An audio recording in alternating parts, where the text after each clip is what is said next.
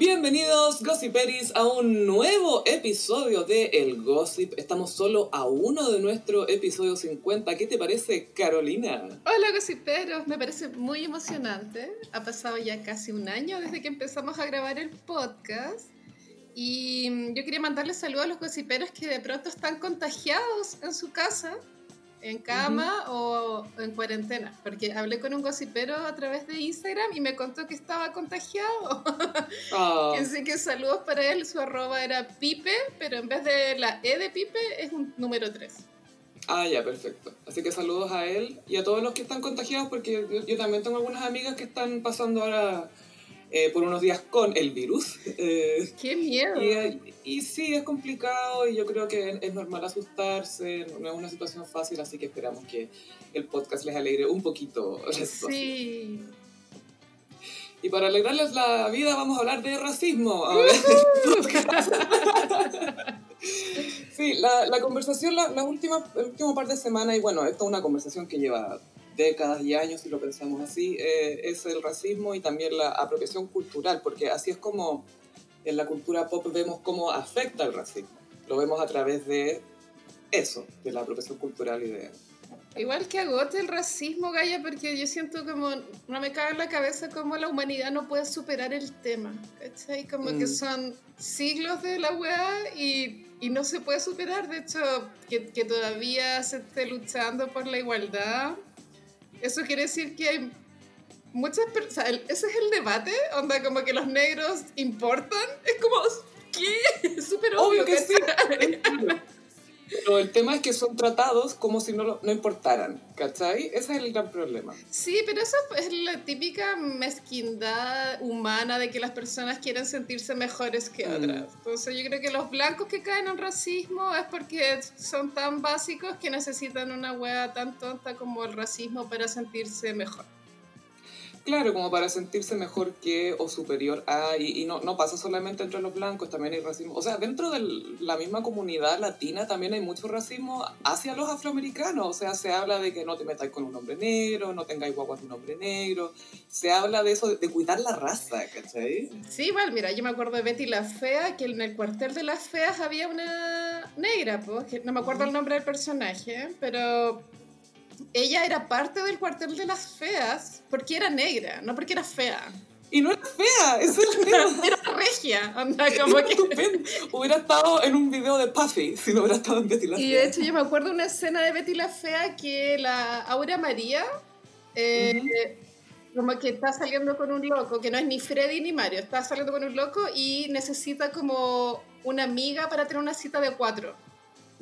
Y le dice a la, a la negra, y la negra dice, ya, pero el gallo que me vaya a presentar no le va a importar que yo sea negra. Bueno, te juro. Igual. Sí, por el tema, pues.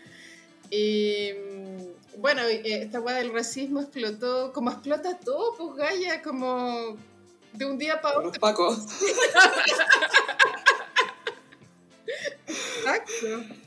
Sí, este fue el último caso de violencia policial conocido en Estados Unidos porque este se viralizó. Esto es algo que pasa mucho, pero que recién ahora, gracias a las cámaras, los teléfonos, internet, que todos tenemos acceso y todos nos comunicamos más rápido, todos nos enteramos de que esto pasa.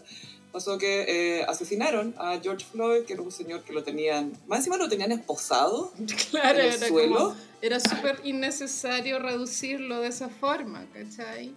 Ya estaba esposado, entonces ya estaba esposado, estaba acostado de guata en el suelo, o sea, ¿cuántos movimientos peligrosos podía hacer acostado de guata en el suelo y esposado? Ni siquiera estaba acostado en un lugar digno, Gaya, era como en la calle, calle, ¿cachai? Y él le dijo varias veces al policía que no podía respirar, que no podía respirar, y, incluso los pacos que estaban alrededor no hicieron nada.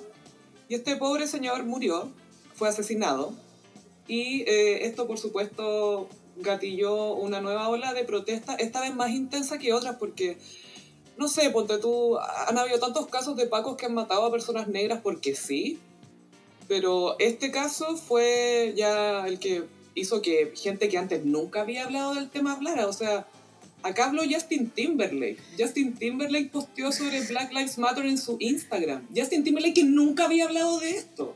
Es que este caso es más impactante que la habitual violencia policial porque tiene tortura de por medio. Porque en general cuando se producían estos casos es como balazos, ¿cachai? Y, y ya, y como que disparáis y te piteáis un hueón y chao. Pero esto fue una tortura muy larga y yo creo que eso es lo que chocó a mucha gente y hizo que se transformara en, en simbólico porque, bueno, como que ver ahí una tortura muy larga. Ver a la persona rogando por su vida. Es, muy también. largo, es muy largo, claro. En cambio, los otros incidentes eran, en general siempre eran como confusos incidentes, o alguien iba caminando, un negro iba caminando y le disparaban, ¿cachai? Claro. Pero bueno, Justin Timberlake que ha hecho su carrera solista en base a la música negra. Ujú. Y a la imagen, y al estilo, y en el fondo todo lo que la cultura negra tiene para ofrecer, usarlo como un accesorio. Y él es demasiado blanco, es como, Es de Tennessee, es como... como lo blanco. así. Sí, y pasa con la apropiación cultural que, em, por ejemplo, una persona como Justin Timberlake o como Miley Cyrus, que en toda su época de bangers, cuando estaba full twerk y full eh, grill, así dientes de oro y la cuestión, Sí. Se están aprovechando de las cosas que ellos consideraban cool de la cultura negra, pero ellos después pueden volver a ser blancos, ¿cachai? De hecho, los dos después sacaron discos, oh, este es mi lado country, este es mi lado acústico, Sí, y pueden, en el fondo, ponerse estas culturas como accesorios porque les gustan, porque, ay, si yo disfruto de esto, está bien, lo aprecio, lo aprecio, pero no, pero no hay como un respeto de lo que representan y de... Es que al final, como lo tratan como un accesorio, cuesta creer que lo respetan. Eso es. Claro, se ve más como una pose frívola. Porque igual hay artistas que experimentan con sonidos, pero no a todos se les ve igual de, de poco serio, ¿cachai? Mm.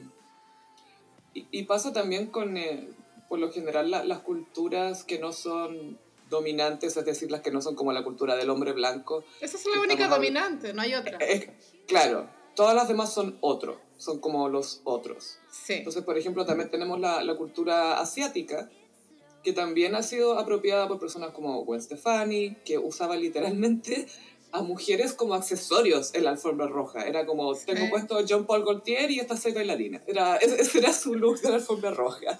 Las Harajuku Girls. Y era toda una estrategia de marketing porque estas monitas tenían nombres, habían juguetes con las figuras de estas japo. ¿Y, ¿y cuál era el video donde salían las Harajuku Girls? Creo que era ese... It's my shit. Oh, girls gonna be my... ¿Te acordáis? La, la canción. Background? Hola Bad Girls, y ahí salen las Harajuku Girls. Y bueno, después Katy Perry también. Bueno, Madonna lo hizo, pero en los 90. Es que el tema, por ejemplo, y Katy Perry acá tuvo otro cringe. Ella tuvo una presentación en los MTV Awards, no me acuerdo muy bien el año, creo que fue 2014. No sé, no me acuerdo, no quiero mentir. Y estaba como con toda una estética geisha, pero el traje de Katy era parte chino. me, me encanta. Entonces, como si es que me gusta la cultura japonesa. Y es como, ya, pero tu traje es chino, ¿cachai? O sea, te lo pusiste. Quiero tener este detalle chino porque también me gusta esa cultura, pero es como. Estás usando de accesorio, es eso. Sí, eso es lo que incomoda, creo yo. Porque, o sea, yo no, yo no soy talibana de la apropiación cultural porque pienso que todos igual podemos... Hay grados, hay sí, grados. hay grados, ¿cachai? No es como una agua tan tajante, pero igual eh, se cacha cuando alguien lo está usando de forma eh, sin respeto, ¿cachai? Igual se cacha. Y el problema con la apropiación cultural es que personas blancas que toman estos, eh, estos estilos como accesorios son celebradas por usar esos estilos, pero las personas que originaron esos estilos son marginalizadas, ¿cachai? Porque tú pasas en Estados Unidos que a, a- a los negros en los colegios, en los trabajos, a veces les ponen problemas por cómo llevan el pelo. Para ellos el pelo natural puede ser afro, puede ser trencitas, puede ser dreadlocks, hay muchas formas de usar el pelo, pero que si ellos lo usan así, son discriminados. Pero si aparece, no sé, una per- la Kylie Jenner con cornrows, con estas trenzas, la encuentran un ícono de estilo. O sea, la Claudia Conserva lo hizo hace poco. Te lo juro. nuestra Boderek, nuestra Boderek. Yo tengo que contar algo que pasó en MILF, amiga. ¿Cachai? Que MILF es el uh. programa de la Claudia Conserva.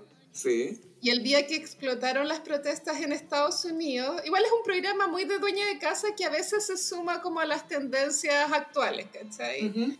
y, y, como estaba todo el tema de las protestas en Estados Unidos, ellas decidieron hacer el programa porque el programa lo que se trata es como contestar un test de preguntas. Entonces, como que temático iba a ser sobre la cultura gringa. Y decidieron disfrazarse de como de gringas. Y la Renata oh. Bravo, buena, salió con blackface en la tele. Y como está en vivo el programa, la Claudia Conserva empezó a leer los comentarios y era como, Renata parece que te va a tener que sacar esa cara. Oye, Renata, em, súper en buena. Queremos evitarnos problemas, ¿por qué no pasaste estos baby wipes por la cara? Bueno, fue súper incómodo, efectivamente fueron a comerciales y se limpió la cara, pero yo también me acuerdo que el Jerko Puchanto hizo una vez blackface en Vértigo, igual nadie se escandalizó ni nada, yo igual lo encontré medio fuerte. Hizo blackface hace un tiempo, yo creo que ahora la gente está como más concientizada con el tema porque ya, blackface que es pintarse la cara para intentar parecer negro, y también existe, existe, la yellow face también. También la yellow face, que en Breakfast at Tiffany's hay una yellow face icónica. Eh, Mickey Rooney creo que es.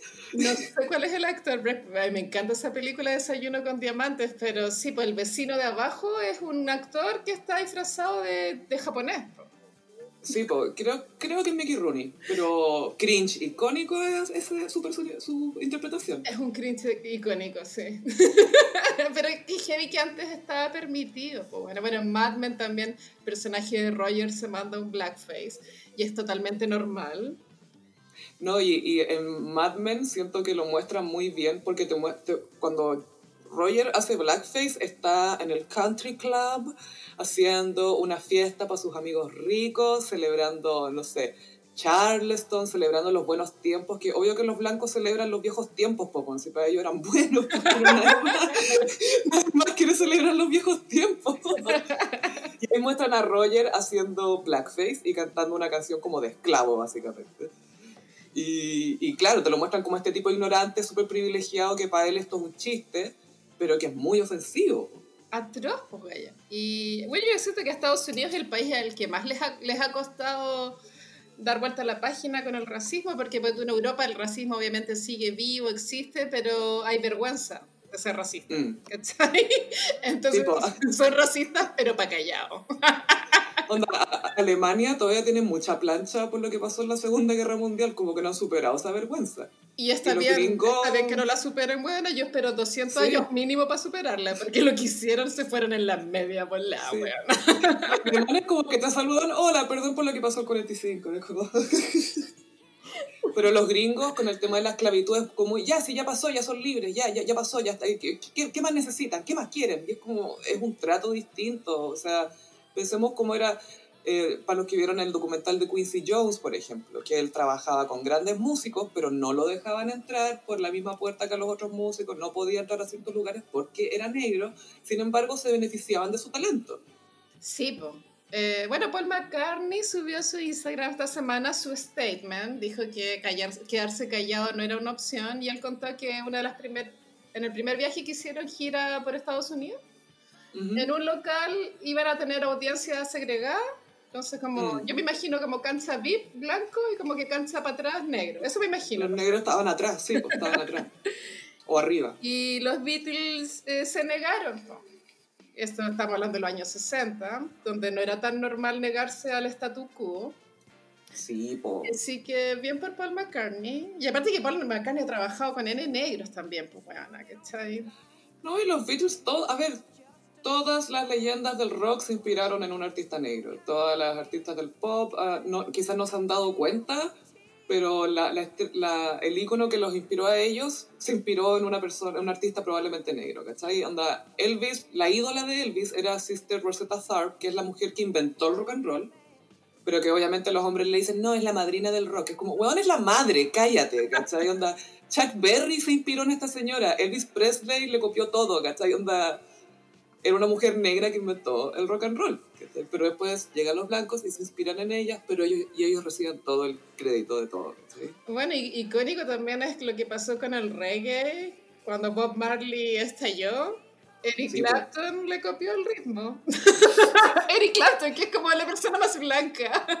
Y más racista, si Eric Clapton tenía unos episodios de racismo en su pasado, creo que ahora ya no, esperemos que ya no sea así. Debe estar Pero en su minuto, luego que se mandaba unas declaraciones racistas contra los negros, pero icónicas. O sea, es- no, no, no quiero, no quiero darle ningún adjetivo a esa cuestión porque eran terribles. Qué plancha. Lo peor es que queda todo grabado. Eh, pero bueno, yo creo que casi todo, Gaya, todos los géneros musicales nacen de, la- de los negros. Bueno, no tengo, no tengo pruebas, pero ponte tú ya. Los ritmos, El jazz, reggae, hip hop, techno, techno, eh, rock, funk, rhythm and blues. ¿Cachai? Que son todos los géneros, todos, todos. Como que ¿no? Y que venían de, mira, de, de tambores en África, porque en África se comunicaban con tambores, era una manera de contar historias, ¿cachai? Entonces tenemos el ritmo, después tenemos en Estados Unidos inventan el jazz, también está el gospel que empieza con las canciones que cantaban los esclavos en las plantaciones, ¿cachai? Que después iban a misa y que inventaban estas canciones, y después Ray Charles las lleva al pop, y la Aretha Franklin también le integra las canciones de pop, entonces todo viene de ahí básicamente. sí, toda la música, sí. Y también lo que es performance también. Por ejemplo, James Brown inspiró a Michael Jackson, inspiró a Prince. eh, Janet Jackson, que era como la gran bailarina, inspiró a Beyoncé, inspiró a Britney, inspiró a tantas divas pop. Mariah, Mariah trajo el hip hop al pop. Sí. Ma- Mariah pudo hacer el crossover. Mariah tuvo esta experiencia birracial en su vida, por- con mamá blanca, papá negro, pero con una eh, estética o apreciación más negra que blanca. po Maraya es negra por dentro. es siempre, sí, ese es su gran poder, que es rubia pero es negra, ¿cachai? Obvio. Pero sabéis que, Sofi, aunque no fuera así, aunque los negros no hubiesen inventado nada, Mm, no importa, ¿cachai? Como, lo- o sea, me acuerdo una frase de Susan Sontag que ella la escribió en su diario de vida cuando tenía 14 años y es que ella decía, para mí lo único que, que diferencia a las personas entre sí son sus ideas. mm. Y me parece que es un buen criterio, ¿cachai? Para discriminar. Ah, sí, obvio. yo me, me siento tranquila discriminando a las personas que, que sí, o son racistas o clasistas, ¿cachai? Como que, porque sus ideas son caca, ¿cachai? Sí, obvio. Y me parece que eso es un buen criterio para discriminar a alguien, las ideas que tiene. Sí, es que ahora, eh, bueno, mencionábamos la, la, la influencia de la cultura negra en la música y en la cultura pop en general, porque eh, pasa que a la, a la gente le gusta la cultura negra, pero como que no le gusta tanto la gente negra, ¿cachai? Sí, eso pasa mucho, pero tú, yo igual siento que pues, tú la, eh, con respecto a las Kardashians, que está la Black China, que es muy Claro. zorra, y yo encuentro que las Máximo. Kardashians y la Cardi B le copian todo el swag a la Black China, como toda su estética, ¿cachai? Pero la Cardi B yo igual se lo compro porque es del Bronx y es afrolatina y habla así la weona, ¿cachai? Lo que está haciendo.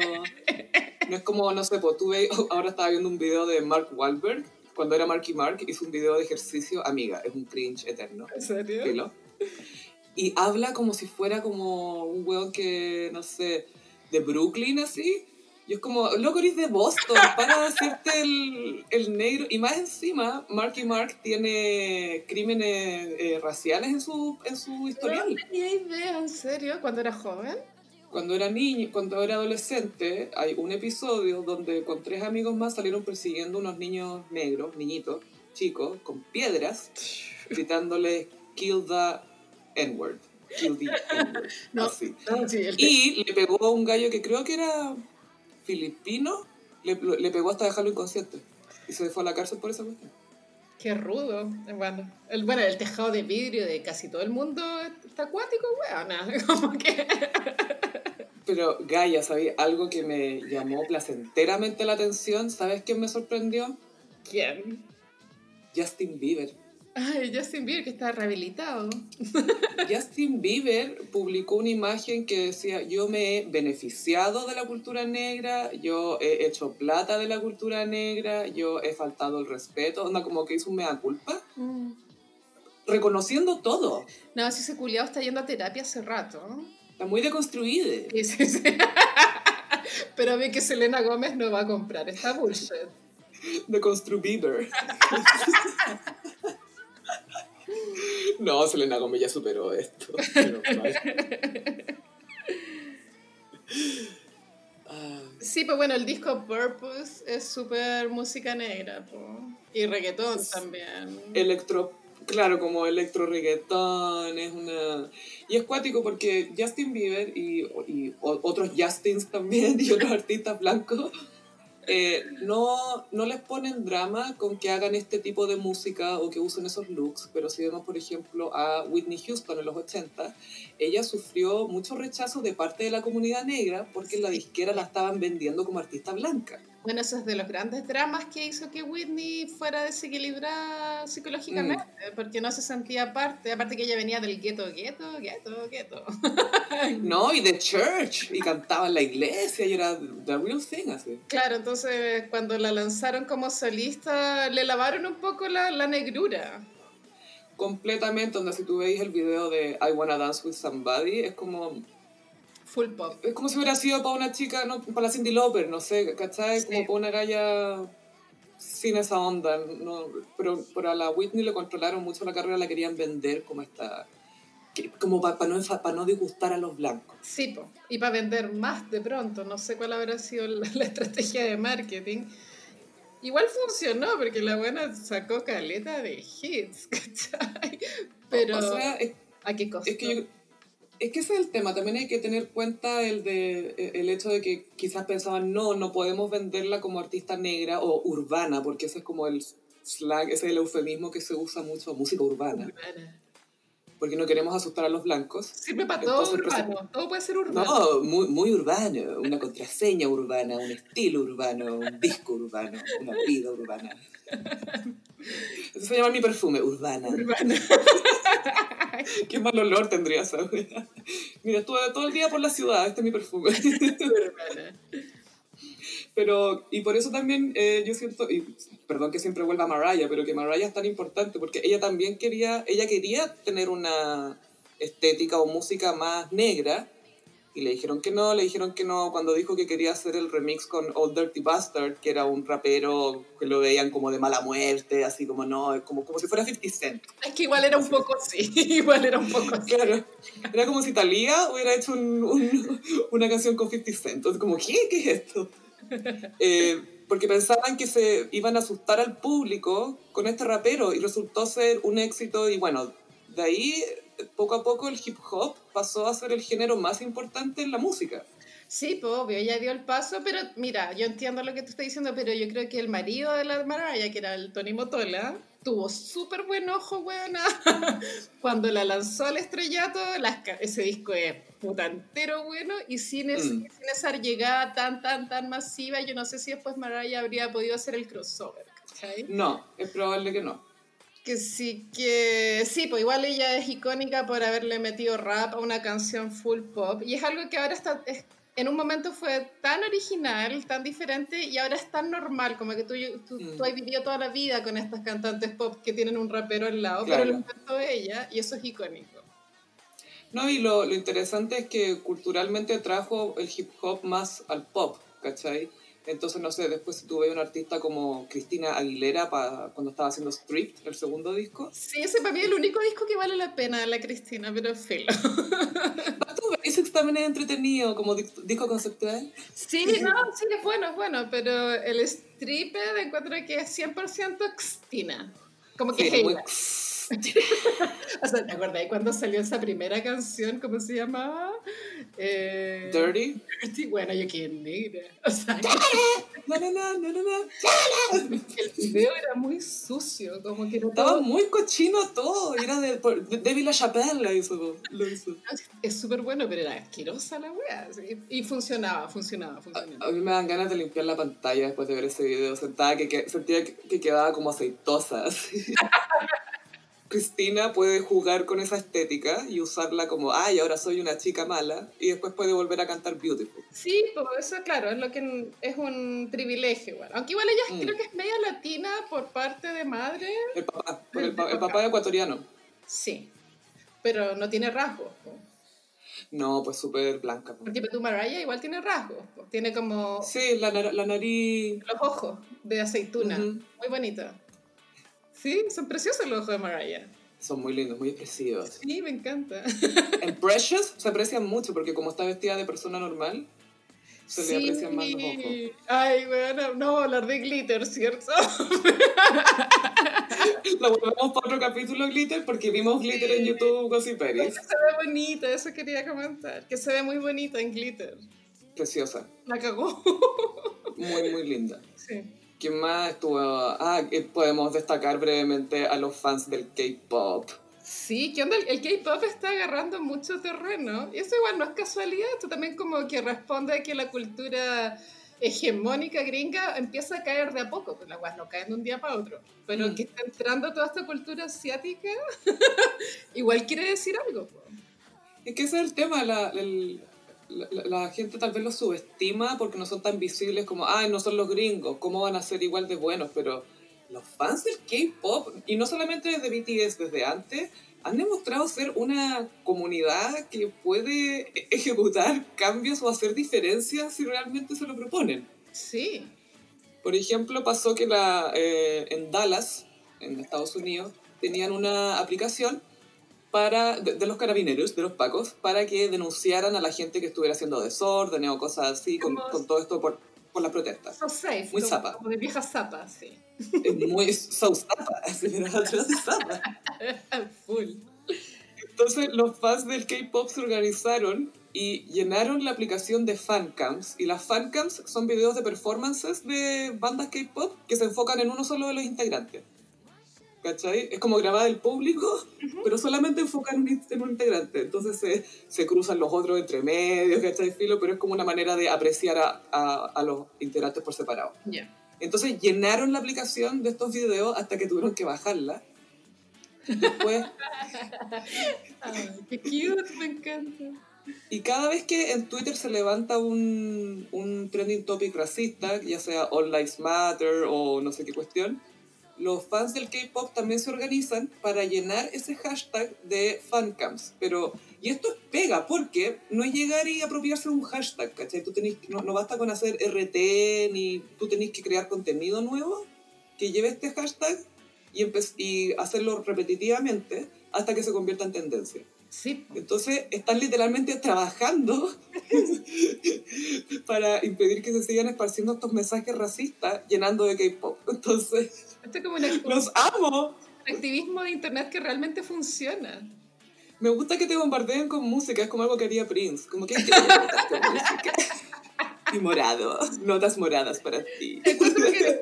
Eso sí que es una forma de luchar contra el, el odio, porque tú esta semana, eh, un día se pusieron de acuerdo para subir una foto negra a Instagram, Ujú. pero yo siento que eso es cero puerta.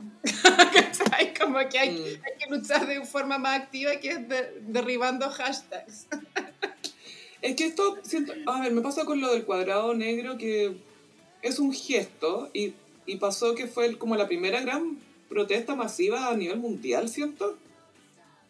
Sí, Fue como Fire Festival, pero en vez de naranjo era negro. Fire Festival en negro. Pero que a nadie le pagaron, que quede claro. Em, siento que es una manera de empezar que tal, no sé si eh, como, como que crea conciencia, pero como que no basta con poner el cuadrado negro, ¿cachai? Falta como más información o links a lugares de donación, no, como hacerlo más... No sé, yo tengo otra opinión. Pienso que a veces es importante como dar un paso hacia atrás para que el otro pueda brillar. Y yo creo que ese momento que, que se vivió esta semana era para que los negros tuvieran su momento. Y es como cuando los hombres dicen, ay, ¿por qué no podemos ir a marchar el 8M? Es porque no, pues bueno, porque retrocede un rato para que las, las mujeres puedan tener su momento. Entonces a mí Mm. me pasó algo similar con esto, como que sentí que estaban todos tratando de brillar y no le estaban dando el espacio a las personas que estaban teniendo su momento de brillar, ¿cachai? Te cacho, a mí me pasa que encuentro que lo- los que más deberían estar hablando sobre cómo solucionar esto o qué es lo que hay que hacer deberían ser personas negras o personas que son considerados otros Exacto. por la sociedad. No David Eh, Guetta. Claro, no David Guetta. No, por eso me encantó lo que hicieron algunos animadores, cuando tuve eh, Jimmy Fallon, Conan O'Brien, Stephen Colbert, tuvieron a personas que eran entendidas en el tema y dijeron, mira, yo no quiero hablar, quiero que tú hables, quiero que tú cuentes, quiero que tú digas qué podemos hacer, o sea, escucharte a ti en el fondo. Pero lo del activismo en redes sociales, lo del cuadrado negro, me, gusta que sea crear conciencia y no decirte lo que tenéis que hacer directamente. Porque esa no es pega de nosotros. Y me gusta lo que hicieron los fans del K-pop, porque la gente puede pensar, ay, pero filo, si es un hashtag nomás, si no da lo mismo. Pero es realmente impresionante la cantidad de gente que basa sus opiniones o se compra la información que encuentra en internet, en Facebook, en Twitter, cualquier cosa que ve. Entonces, que ellos estén utilizando su poder de organización K-pop para saturar cosas racistas con... Más encima te están exponiendo una nueva cultura. ¿Sí? No, que lo estén usando para eso lo encuentro notable. No, sí estoy de acuerdo en derribar los hashtags odiosos. O sea, me carga cuando mm. en Twitter se hace trending un hashtag, pero no porque estén tratando de derribarlo, sino porque lo retuitean mucho. Oye, eh, a Jimmy Fallon le pillaron un blackface, ¿cachaste? Hace tiempo. Hace mucho tiempo Jimmy Fallon hizo blackface, Jimmy Kimmel también hizo blackface. Hay varias personas que han hecho blackface y no todos lo han sabido manejar. Em, a Jimmy Fallon el blackface se lo estaban sacando en cara hace rato. De hecho, Nick Cannon, el, ex marido de Mariah, eh, hace rato que él, hace años que él está sacando en cara animadores blancos que han hecho blackface y que nadie les dice nada. Y postea las fotos en su Instagram y todo y nadie pescaba. Y ahora, claro, pues ahora tienen que decir algo, pues, ya no se pueden hacer sí. Igual es loco eso, porque a veces el mundo no está listo para escuchar hasta que llega el momento. Eso es, porque hay gente que dice, bueno, este problema viene hace tiempo. Es verdad, es un problema que viene hace siglos pero no siempre la gente está lista para tener la conversación. Eh, eh, está pasando lo mismo también con, no sé, pues, todos los temas de género de mujeres, que no sé, hace 10 años no podíamos tener las conversaciones que estamos teniendo hoy día. Hace 5 años no podíamos tener las conversaciones que estamos teniendo hoy día. Sí, pues, era como... Como que ser feminista era como que era, arruinaba y la fiesta, era como, ah, qué lata, qué lata esta weá. Ay, ay, ay, qué lata, eres de esa. Oh, oh. Oye, ¿te puedo saludar o no? Oh. Era muy así. Ahora es lo habitual, lo normal. De hecho, lo raro es no hacerlo. Sí, igual da, da como lata pensar que hoy hay que esperar que la gente esté lista para esta conversación para, poder tenerla, pero, pero ahora que llegó el momento... Ojalá que se logre algo con toda esta weá, ¿cachai? Porque los avances son tan pequeños siempre. Por ejemplo, creo que en los años 60, cuando eh, creo que se, se, firmó en Estados Unidos que los negros tenían los mismos derechos, eh, fue por unas protestas que duraron seis días, millones de muertos, weón. cuando mataron a Martin Luther King, ¿cachai? como, fueron como ocho días de protestas que quedó la cagada y ahí firmaron el Civil Rights Act. Claro, entonces ojalá que sirva de algo porque no sé, igual como que después del 18 de octubre me quedé con esa sensación de vacío, de que tal vez no sirvió para nada, ¿cachai? Pero no sabemos porque todavía no se ha hecho el plebiscito, pero hay que esperar. Mm. Sí. Sí, el plebiscito, bueno, que si lo hubiésemos votado en abril, bueno, habría sido la misma wea que votarla en octubre, si íbamos a estar igual de cagados, ¿cachai?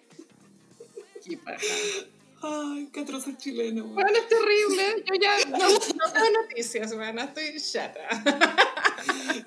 que para nosotros todo el podcast hablando de, ay, que el racismo, que No, pero lo peor es el chileno, lejos, lejos, lejos, lejos. Obvio que lejos, weona.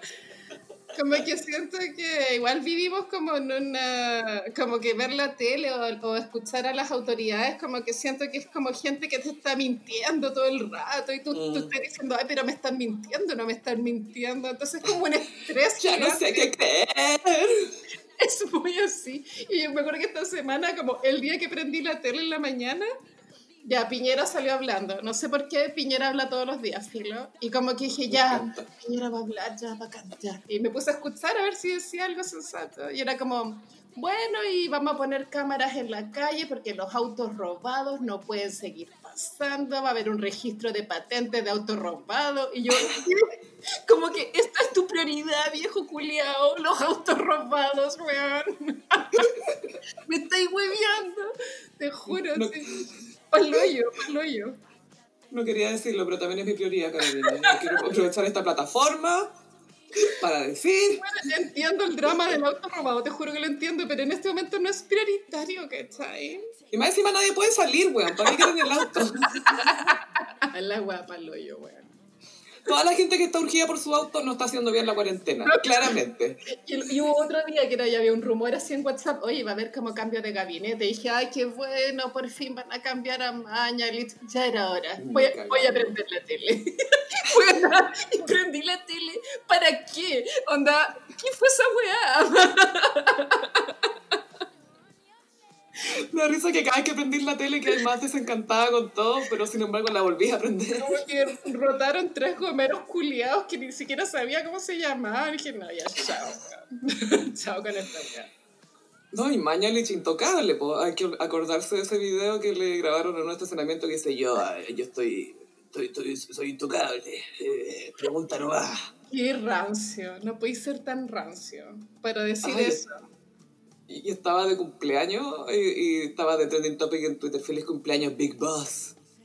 Olor a testosterona. Bueno, yo no puedo superar la tuitera que escribió que Mañalich tenía olor a testosterona. ¿En qué minuto Mañalich se convirtió en el Bruce Willis de la derecha? Explícame esa cuestión. O sea, yo sé que las mujeres solteras estamos en una situación difícil.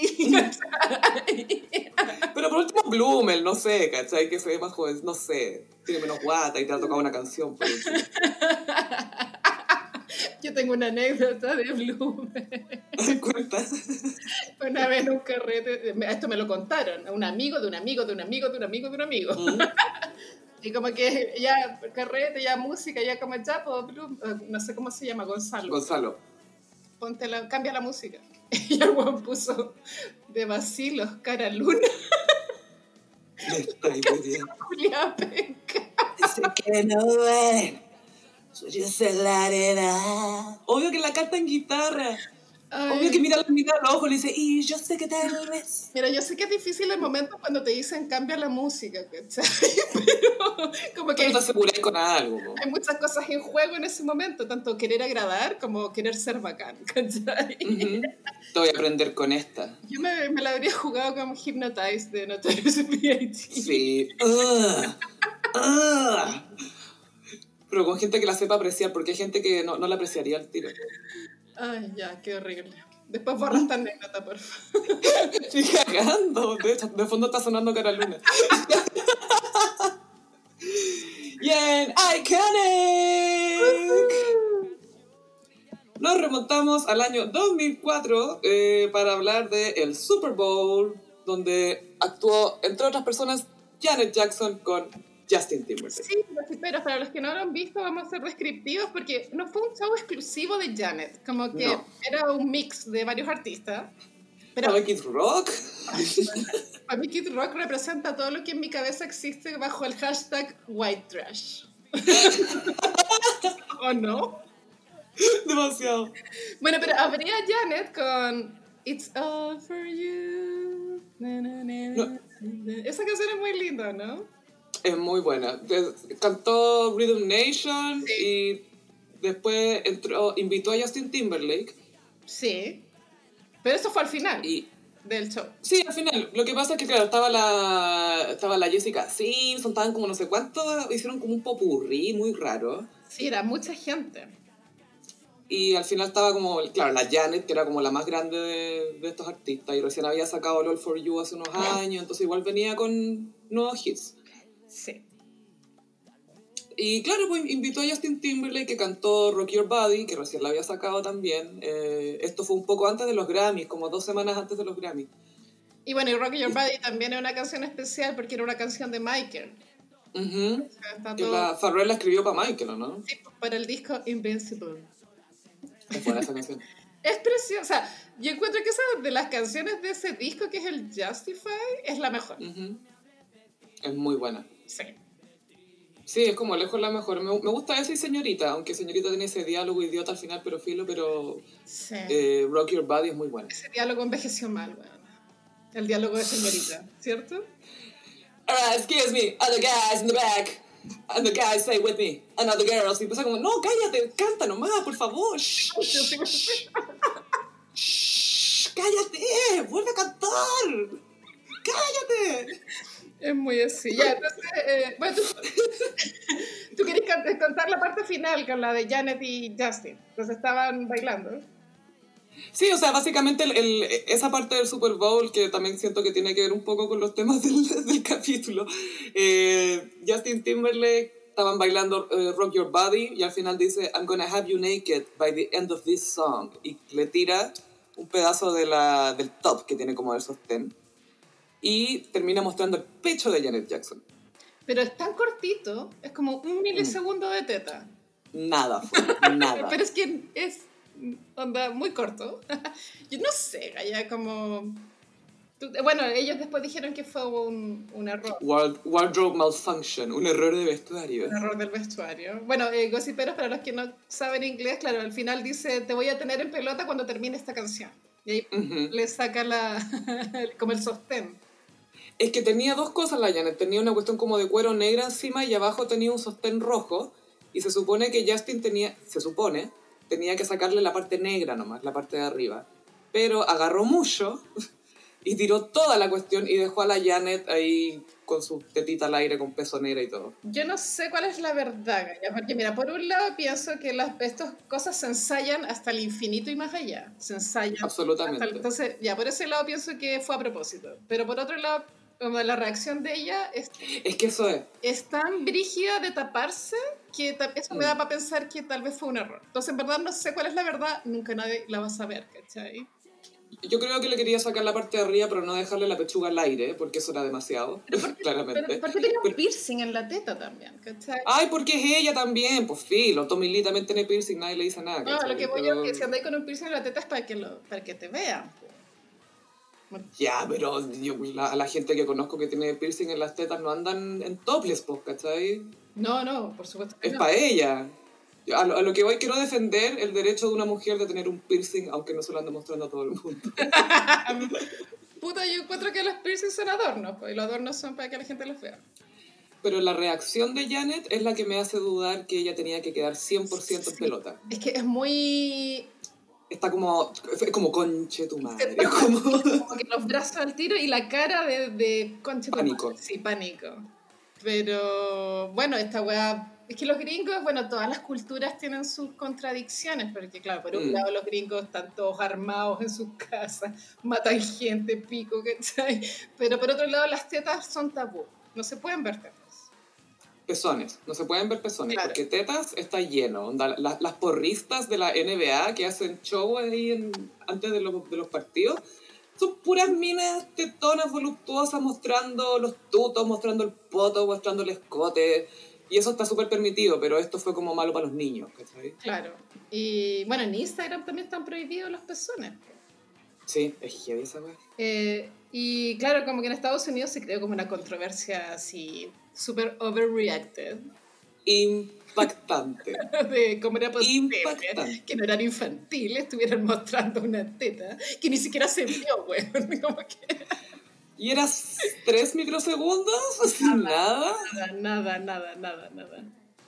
Bueno, y creo que desde ese episodio, bueno, ya hemos contado que se creó YouTube, pero también se empezó a Ujú. crear como el deferecto, ¿le llaman? ¿Difirecto? Como cuando que va y transmite Diferido. Eh, se transmite, pero tiene como un delay de, no sé, 30 segundos.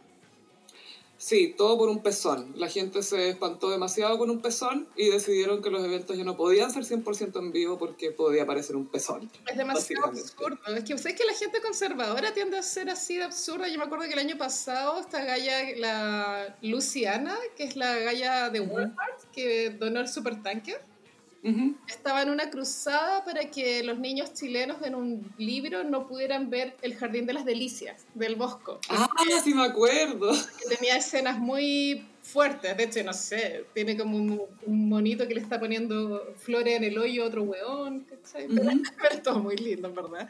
Pero lindo. ultra católicas o ultra conservadoras se escandalizan con muy poco. No sé por qué pasa Sí. eso.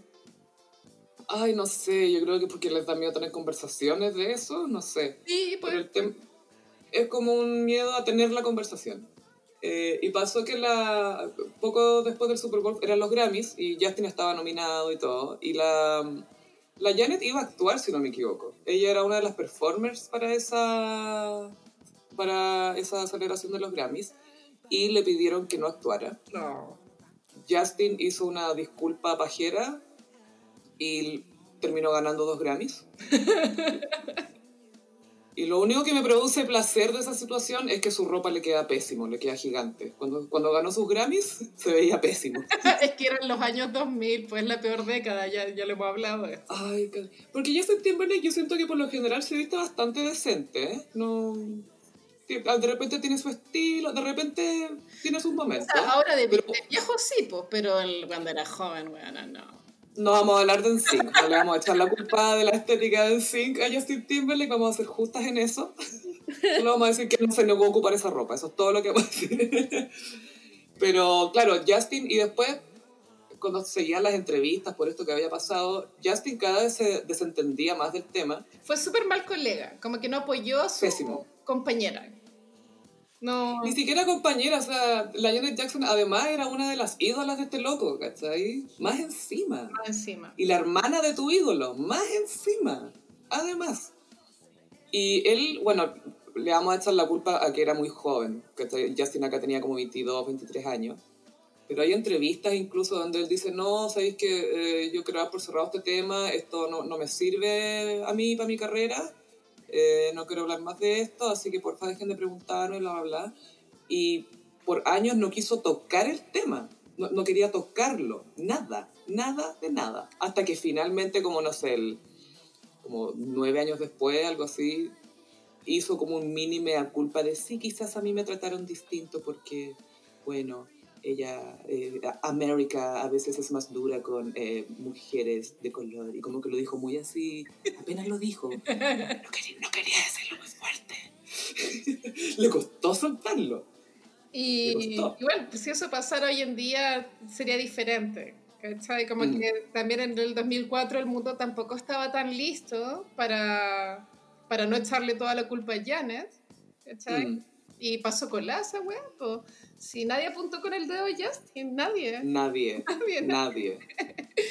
Y ella le costó un poco la carrera en esa década. eh, le, le hicieron la cruz, no, no la querían aceptar en ninguna parte, ni de entrevistas, ni de show, ni de nada. Y era como loco Janet Jackson, así como cero respeto. Qué weá, ¿cachai?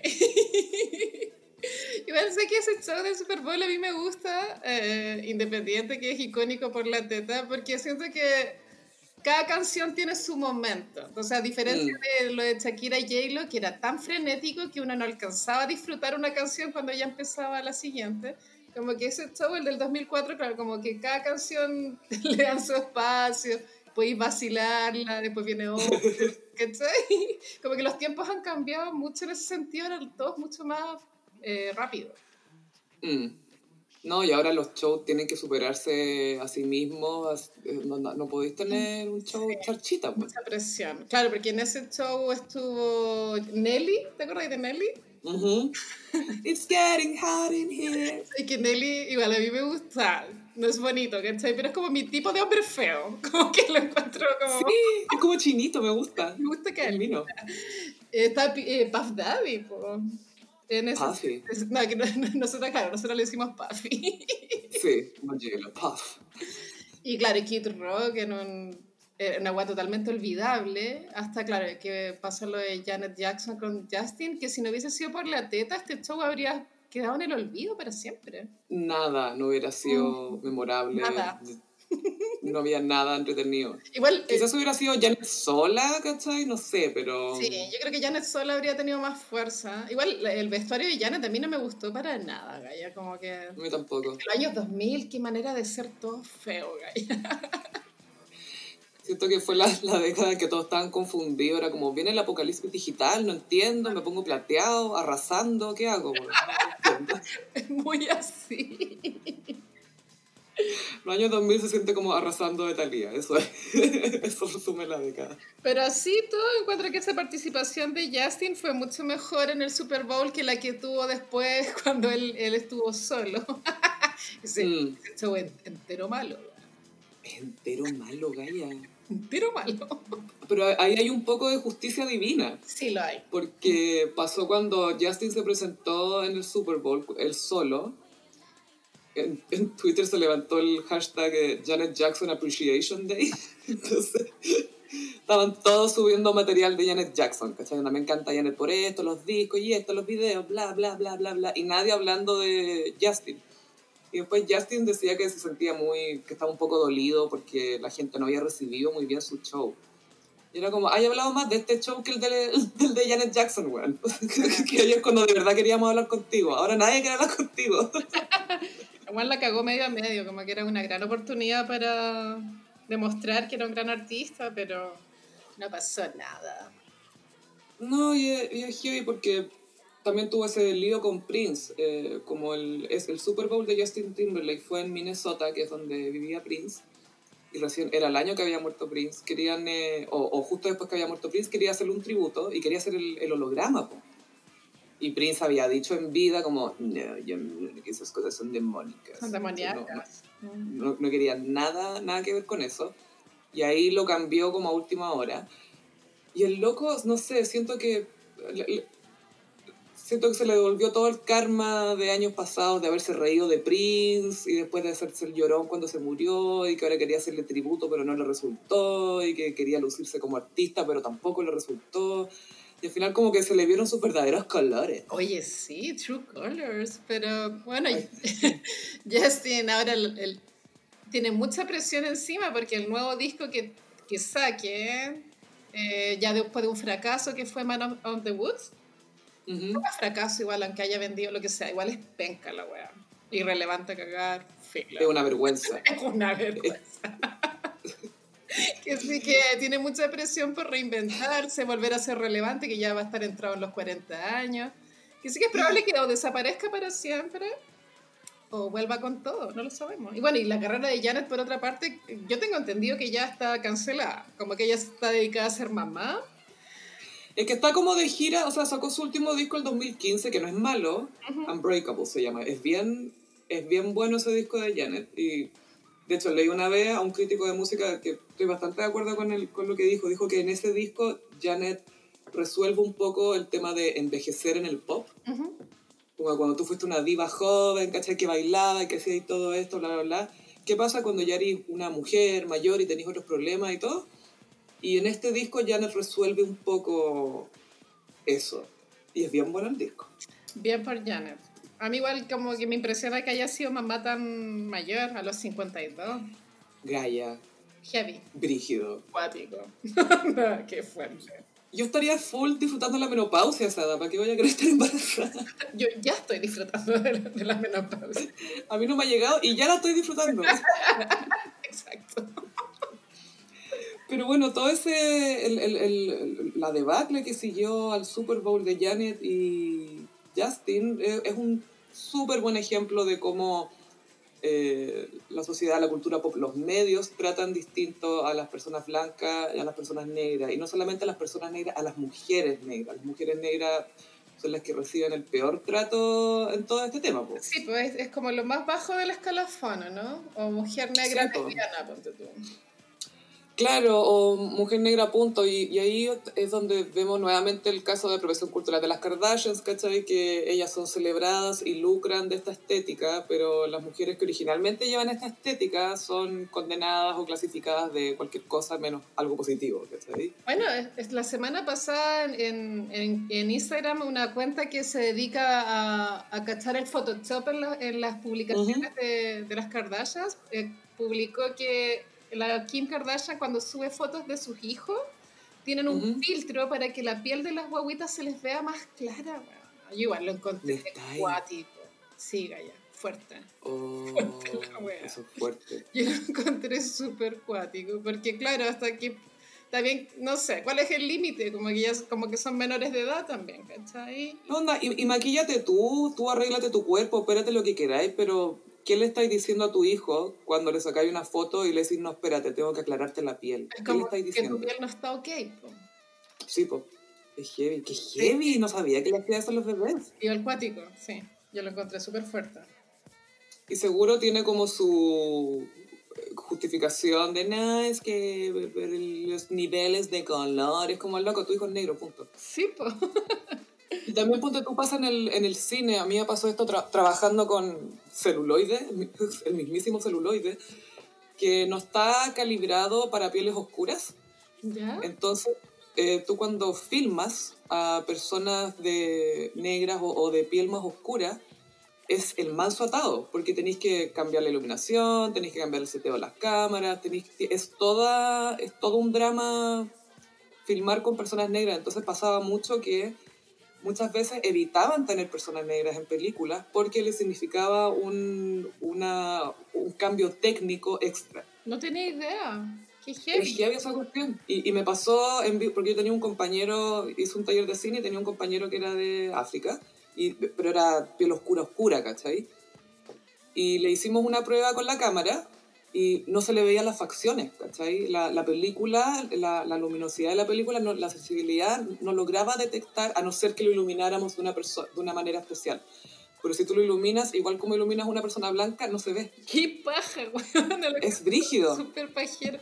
Pero lo bueno, lo bueno es que ahora nada se graba en celuloide, pues. ahora todo se mm. graba en digital, ¿cierto? Casi todo se graba en digital, casi todo. Sí. Pues, y lo otro es como, ya, si es más difícil hacerlo bueno, así es la pega nomás y calibrar la cuestión para que se vea, ¿cachai? Pero no vaya a dejar de hacer una de incluirlos en historias. Sí, pues, obvio que no. Y aparte, porque, ¿en qué pasa iluminar? Yo también he escuchado que, me lo han dicho, yo nunca he estado atrás de una cámara, pero me han dicho que los actores que son bajitos se ven mejores en la cámara. Se ven súper bien en cámara. Pero no por eso los actores bajos. dejan de contratar gente alta, ¿me entendí? Como No. Pero es curioso porque no hay tantas estrellas de cine súper altas ya, pues tu Ben Affleck es súper alto, etcétera, pero, pero son los menos, ¿cachai? Por lo general no hay, no hay pues tu Brad Pitt no es tan alto. Mm. Debe medir un 83, algo así, pero no, no mide dos metros, ¿cachai? Yo creo que la Cameron Díaz debe ser gigante. La Nicole Kidman es alta. La Nicole Kidman también, sí. Esa es alta. Bueno, y pero... Cruz, que igual es, se sabe de que él con su con protagonista siempre él tenía que pararse arriba de un banquito para darles besos. sí, Tom Cruise inventó las donors internas, que por dentro tus zapatos son donors, por afuera son normales. Algún día hay que hacer una iconic de Tom Cruise, weón. de todas maneras. Y va a ser muy intenso. sí. Y pasamos a. Mmm, como los signos del zodiaco. Uh, traje. Eh, esto es como un spin-off del capítulo anterior que hablamos de los pelados detonados. Traje los signos del zodiaco como pelados detonados. Me encanta. ya, vamos a partir con Aries. Arturo Prat. Pero espérate, ¿la, persona misma tiene que ser detonada o alguien lo tiene que detonar? Porque en este caso él fue pelado detonado. dime si no hay una weá más Aries que saltar de un barco a otro diciendo, ah, la verdad que, bueno, esa weá es Aries. Sí, es... es demasiado Aries. y saltaría sola, así todos los, todos los demás atrás. Obvio que saltó solo, pues amiga, después contar. venís atrás juzgando, este weón saltó solo, ¿qué se cree? ¿Qué cringe? Ay, pobre Arturo Prat. Eh... sí, pues lo mataron al tiro, parece. De, mm. de espadas se peleaba en esa época, ¿no? El sable y también eh, fusiles, creo que también. y bueno, Arturo Prat igual es icónico porque es la cara del billete de 10 lucas. Sí, un Arturo. Que es mi billete favorito porque encuentro que el de 20 es un cacho. Ay, nadie, nadie, lo quiere. Como que en teoría la gente lo quiere tener, pero nadie lo quiere aceptar. Es muy raro. Este 10 iconic. Eh, ya, bueno, y Arturo pero siempre que lo vemos en las imágenes es pelado, pues no, no sé. Es súper icónico, súper la. Y que tenía como 29 y tenía esa pelada. Sí, sí, que heavy. Eh, ya, ahora vamos con Tauro. Tauro es un pelado detonado que está como mini de moda, que por esa serie de Amazon es Sergio Hadwe. El presidente. Este es de real detonado, no? Está loco, está cagado la cabeza. Yo no sé nada de fútbol, amiga, solo sé que este señor se robó plata. Hasta ahí me quedé. Él tampoco sabía de fútbol, tranquilo. Pero creo que hace como un año lo, lo, pillaron en una, no era Tinder, pero era como una aplicación tipo Tinder.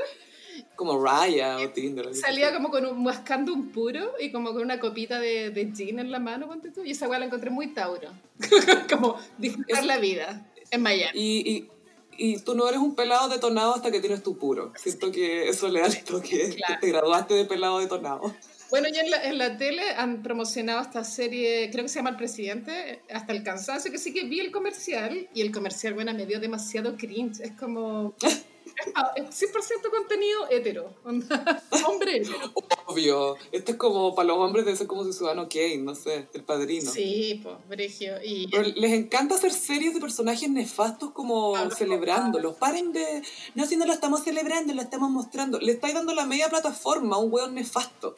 Elegiste contar su historia. yo veo que el pelado Hadwe debe estar chocho con esta serie culiada.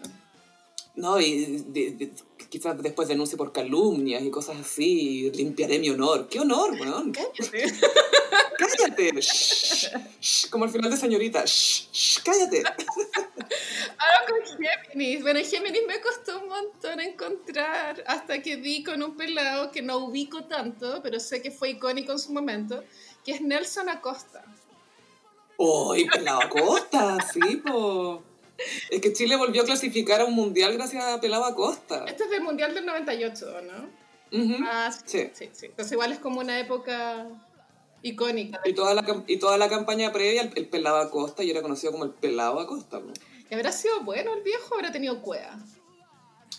Yo creo que fue bueno. Es que antes estaba Ascar Gorta, ¿te acordáis ese con bigote? Que era un español. Sí, me acuerdo. Que era bien nefasto, pero pucha, acá se encontró con buenos jugadores y armó buen equipo y le, le fue. Era, era, era bueno ese equipo. Un momento en la historia. Ahora vamos con. Cáncer. En Cáncer habían varios, pero elegí eh, uno más alternativo, que es Sacha Velour. Uh, Sasha Velour, que ganó Drag Race. Sí, fue el, fue el...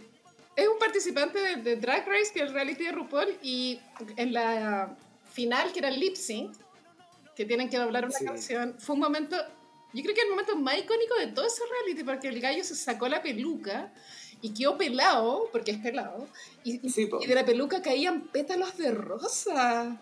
Era, y los guantes, también se sacaban los guantes y salían rosas, y, pero cuando sacó la peluca y le llovían Sí. rosas. Yo cuento que eso fue un antes y un después de los lip sync. Después nunca fue lo mismo. Y en la cultura drag también, porque a, la, a las queens que hacen drag sin peluca les critican harto el que no tengan pelo, ¿cachai? Porque es como el pelo es como la. es- eh, puede ser el gran protagonista de tu look drag, ¿cachai? Una buena peluca es como una excusa para ponerse peluca la ¿cachai? claro, quieren ponerse peluca. ¿cachai? Quieren poner, quieren ser Dolly Parton, punto. Pero entonces que llegara Sacha Velour que dijera, no, mi drag es sin pelo.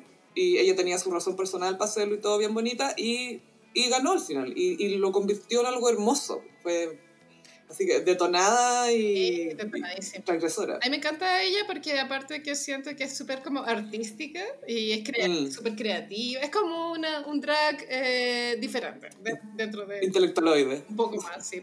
Pero bueno. Y ahora vamos con Leo. En Leo encontré a Woody Harrelson. me encanta, me cae tan bien. Sí, este no siempre fue pelado, pero se quedó pelado ya a mitad de camino. Eh, tiene una película muy buena que es La gente versus Larry Flint. ¿La viste? Sí, porque hace, hace, hace de Larry Flint. pues. Y sale la Courtney Love. Encuentro que Increíble. esa actuación era para el Oscar. Estaba súper buena. Es talentosa la Courtney Love. Sí. ¿Y qué otro papel icónico tiene este gallo? Woody Harrelson, eh, pucha, estuvo en Cheers, ahí empezó, en la sitcom. Después apareció en Will and Grace también. Ah, sí. Hace del hermano de Matthew McConaughey en Ed TV, que es una gran película de reality, es muy divertida. Son iguales ellos dos. Son iguales, hacen mucho sentido como hermanos. Después hicieron True Detective juntos, la primera temporada, que es muy buena. Salen Zombieland, ha hecho muchas películas. eh, Los Juegos del Hambre. Bien por él. Y ahora vamos con Virgo. Bueno, en Virgo es un pelado detonado eh, repetitivo en este podcast, que es el pelado Chuster. Chuster, Chuster, Chuster, Chuster, Chuster, Chuster. No sé qué crueldad, pero a mí me da risa que sea pelado porque encuentro que es muy joven. A mí me encanta que ya lo aceptó nomás y que no se está peinando para adelante. Sí. Podría tener un parrón terrible. Bueno, Augusto Schuster tiene aspiraciones a ser eh, cantante, pero todavía no le da el palo al gato, según yo. No, no, no tiene como una canción que tú digas, "Ay, Esta es de No Schuster. tiene un hit. claro. Pero también... Solo, solo sé porque, solo sé por el Chuster, Chuster, Chuster. Solo por eso sé que son de él. Ya, pero eso es como cuando uno se ríe de René de la Vega, pues bueno, filo. Y eh, bueno, él creo que hizo carrera en Buenos Aires un tiempo y creo que le fue bien. Y también ha actuado con teleseries, las de Mega. Sí, en Buenos Aires creo que hacía de Adele, ponte tú, no sé si eh, estaba como en un Mi Nombre Es, algo así, Ya no, no tenía idea que hacía de Adele. creo. No tiene sentido, pero... Creo que se vestía de Adele o de, o de otra cantante. Creo, creo, creo. Es el único Ciperi me quiero recordar. Ya, no, pero vamos, se vestía una cantante. vamos con Libra. Jason Alexander. Este es el actor que hace de George Constanza en Seinfeld. Icónico. Pero este es pelado neurótico, detonado de, no- de lo neurótico que es. Y es como ícono de la vestimenta normcore, ¿o no? Brígido. En todas las películas está vestido de normcore, es brígido. Sale en Amor Ciego, esa que la Gwyneth Paltrow ha- hace de gordita, se disfraza de gordita básicamente. Bien cancelada hoy en día. Sale vestido con una chaqueta como Members Only, andaba Dage. La wea más normcore que te puedes imaginar en tu vida. Él también sale en Mujer Bonita. Es como el amigo de, pues, él le pega. es amigo de Richard Gere. Él le pega una cacheta a la Julia. ¿Qué se ha creído? Le- como que le decía, oye, ¿cuánto cobras? Y era como el amigo, el amigo El rancio. amigo Rance. Y bueno, creo que este gallo es como súper buen tuitero. Como que se pega tweets buenos, ¿cachai? Es como lúcido, es como un pelado lúcido. Ya, detonado y lúcido. Nunca visto. Ahora vamos con Escorpión, Danny DeVito. Ay, lo amo. Demasiado cute. Él dirigió Matilda. Matilda es una gran película. Y también conocido por, bueno, Gemelos con Arnold Schwarzenegger. Mm, notable. ¿Y el, y el pingüino, pues, en Batman. Sí, bueno. bueno, y creo que Danny DeVito es una persona especialmente pequeña, como que es muy chiquitito. Es como, Es como el actor más bajo de Hollywood, así como de los famosos famosos. yo creo, yo creo que es más bajo que Prince. Yo creo que es más bajo que Natalie Portman y Prince. Ah, no sabía que Natalie Portman era chica. Es microscópica también, sí. Eh, Ya, ahora vamos con Sagitario. Oye, este pelado ya me tiene chata. Luis Ñeco, que salen todas las weas. no hay películas chilenas donde no salga Es Neruda, es Caradima, va a ser Mañalich. De hecho, Luis Ñeco sale en la serie de Hadwe, pues. No tiene, lo, vi, lo vi en el comercial, te juro, no sé qué papel le dieron. Arturo Vidal Pero buen actor el viejo. es buen actor. Es buen actor y, y en Instagram es muy troll. Como que Sí. le para Yo los estoy segura que trolea a Benjamín Vicuña, esos troleos, ¿cierto? Cuando le dice buena poeta, lo, lo está hueveando. Fíjate que ellos se, se deben conocer de la película de Caradima, que yo la vi a todo Mm. esto y Yo también lo vi. no era buena, pero, pero tenía sus momentos. Luis Ñeco siempre igual muy bien, no sé, o sea, no encuentro que Es sea buen actor. como excepcional, creo que su rango es pequeño, pero dentro de su rango funciona bien. Sí, si le da el papel correcto, el loco la hace de increíble. Sí. Neruda igual no la pasé más de 10 minutos, como que me dio un cringe. No sé si la quiero ver. ya, ahora vamos con Capricornio. Capricornio, esto es como un pelado detonado cringe, que es Pitbull. Que su pelada brilla demasiado. Es que él brilla demasiado, porque más encima se viste como de blanco, es como una ampolleta. Como el, tubo de la cocina, de la luz de la cocina, eso es Pitbull, es como brillante, Y se viste, luminoso. no es tan viejo. Cuando vi el Wikipedia para saber qué signo era, eh, es como del 81, cuando tuve. Yo, yo ¿En serio? pensé que tenía la edad de la J-Lo. Yo también pensé que tenía la de la J-Lo, como siempre andaban juntos, como que lo había pescado del curso, así ya ven, vamos. Pero es un pelado muy cringe, no sé, no me gusta, como que siempre está transpirado y me, me tinca que es como degenerado. Esto me lo estoy imaginando, por supuesto, pero no, no sé. mamá. Y aparte que una vez la, Jay lo contó que en la época en que vivía con Marc Anthony, que estaban casados, como que el Pitbull les tocaba el timbre todos los días, así como... Obvio que se aparecía todo el día a la casa del J-Lo y, y Anthony, por eso se separaron yo creo. Fue como, ¿hasta cuándo viene el Pitbull? Ay, pucha, Marc, ¿qué queréis que haga? Que lo dije afuera. Llega y me deja ciego ese weón brillante, weón. ¿Y qué canción tenía con la J-Lo que era como gran éxito? Era esa na, na, na, na, na, na, Creo que sí.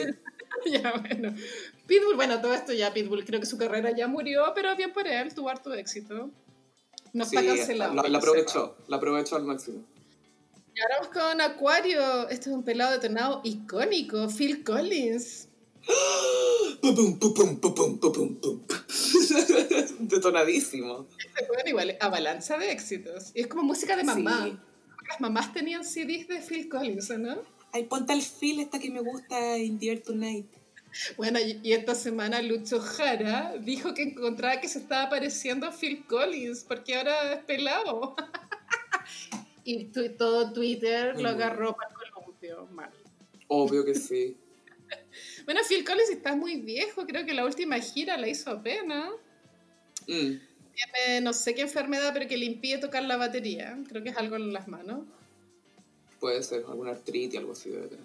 Pero insisto que avalancha de éxito. Gossiperos, si ponen como grande éxito de Phil Collins, no lo van a creer, así son millones de canciones. Y la película de Tarzán, no olvidar, el soundtrack de la película de Tarzán de Disney la hizo él. Toda la razón. Es Ya. buena la música de esa película. Sí, bueno, es que las películas de Disney igual se preocupaban por la música en Mm. esa época. Y para terminar, Pisces, que según yo es como el arquetipo de pelado detonado al cual todos los hombres aspiran ser, que es Bruce Willis. Obvio es el ídolo. Todos Sí, creen que cuando sean pelados se van a ver así. Y este gallo es muy mino, es como muy masculino y su pelada es perfecta, como que es redondita, funciona. Muy bien. Me acuerdo cuando la Demi Moore estaba subiendo fotos de su cuarentena con Bruce Willis. Y él estaba con estos pijamas enteritos. Y flamante con su pelada y el enterito. Y se veía así, pero perfecto. Como es imposible que humillara a ese hombre. siento. Bueno, igual en Duro de Matar todavía tenía pelo, me acuerdo. Mm, sí, Creo que la pelada debutó como en el sexto sentido. No, pues ahí tenía pelo también. Pues. Y en, en Friends tenía pelo también. Pero yo creo que era bisoñé. Fíjate, ese, ese entonces digo, no está pelado. No está pelado, fíjate. Sí, tal vez me equivoqué. Pero bueno, su pelada es preciosa. Pero es que usaba peluca, pues, Gaya. Yo no sé con quién se casó este después de la Demi Moore, no tengo idea. Una modelo, una Gaya X, tienen como sus dos niñitas. Tiene puras hijas Bruce Willis. Pero obvio que el amor de su vida es Demi Moore, o sea, qué duda cabe. Ay, son, me caen bien ellos. Ellos son mi verdadero conscious and coupling. Y bueno, este fue el horóscopo de esta semana. Fabulosos los pelados detonados que nos acompañaron. No solamente en este episodio del Gossip, sino que en tantos otros más. Se viene nuestra gala de aniversario Gossiperis, así que le vamos a tener pronto eh, las categorías para que voten por sus momentos favoritos del podcast y sus personajes favoritos, etc. Así que atentos a eso. Por ahora nos despedimos mientras nos preparamos para ponernos muy glángolas para la gala. Sí, Así que nos vemos en el próximo episodio Gossiperis. bye. Adiós.